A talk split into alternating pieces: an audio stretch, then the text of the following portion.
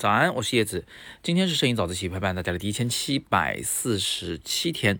不瞒大家说呢，最近确实是有点忙，但是早自习呢还是得录啊。今天来一个简短一点的，给大家分享一张前两天拍的照片。我不知道大家是不是也跟我一样，其实特别喜欢拍这种什么电线啊、电塔呀、大铁架子之类的东西啊。我是真的蛮喜欢的。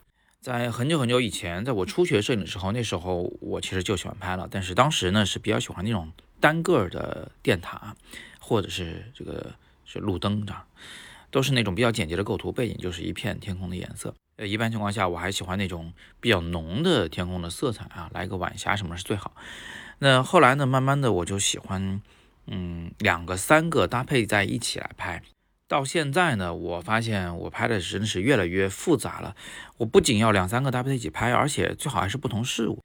你看我这张照片就已经够复杂的了。这张照片里边有四个东西，第一个左边的是一个普通的电线杆子，右边右下角的是高压电塔，然后嗯右下角那个大一点的那个黑架子呢，那个其实是马路上边用来做那个车流量观测用的那种，上面可以站人的那种架子，应该是那个啊，如果我没有。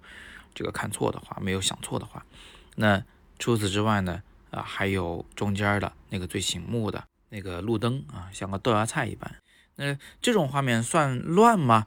我觉得其实它一点都不乱啊，其实是非常有秩序的。它的秩序是在一种复杂条件下的秩序。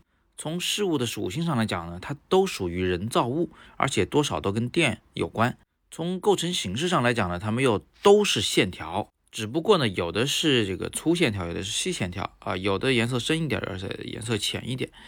那从这个线的形态上来讲啊，大部分都是直线为主，唯独只有中间那个豆芽菜是带有两条曲线的，这也是它为什么会这么醒目的原因之一。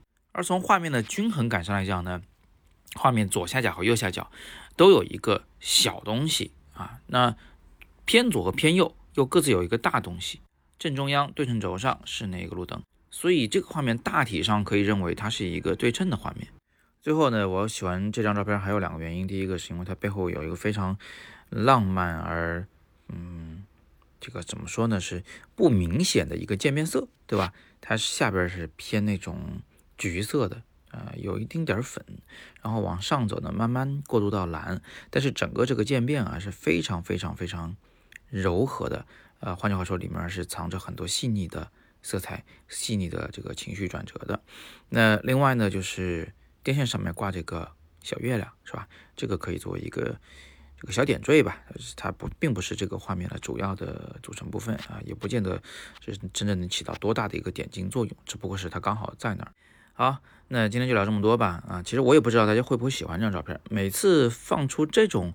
随手拍的小片的时候呢，其实我是冒着风险的，因为会有人冒出来说这个你这拍太烂了啊，你这个属于强行解释啊，我我不喜欢等等之类的，这个我也非常理解。